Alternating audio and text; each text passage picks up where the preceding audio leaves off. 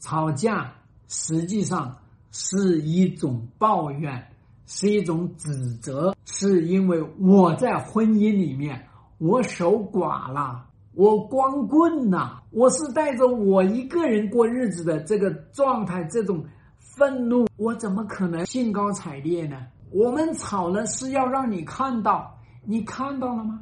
你有没有看到我不舒心、不不舒服呀？你有没有看到我有变化呀？你有没有看到我对你满怀期待啊？我有很多匮乏呀，我有我有大量的东西。好，你没有看到，对不起，我跟你吵，这就是为什么会吵，这是第一。第二呢，我要引起你重视啊！好不容易来了，好不容易见一次面，你看我们异地婚，你电话你打了多少个电话呀？我们异地婚，你看这么多年都是我一个人跑回来，你从来没去我那个地方，所以你说说是不是要引起你的重视？我本来想跟你独处一下，结果呢，你带我去见这个朋友，带我去见你妈，我就想好好搂着你，好好的在跟你在一起，依偎在你怀里，行不行？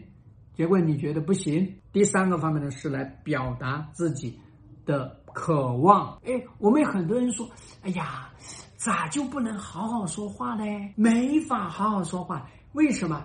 因为我好好说话，你根本听不进去啊！我好好说话呢，你根本耳边风啊！所以我必然要跟你吵，要跟你吼，要跟你闹。那如果发生婚外情这个状态呢，又是另外一种含义了，是他很烦躁。那第二呢，是他带着情绪来跟你对抗，他潜意识里面是在表达我婚外情呐，你看得到吗？我搞婚外情不是我自己要搞哎，都是你才导致我搞婚外情。那第三个方面呢，就是这个人他要去维持这样一种疏远，避免你们两个的这个关系亲密，因为关系一亲密，就有可能暴露他这个婚外情。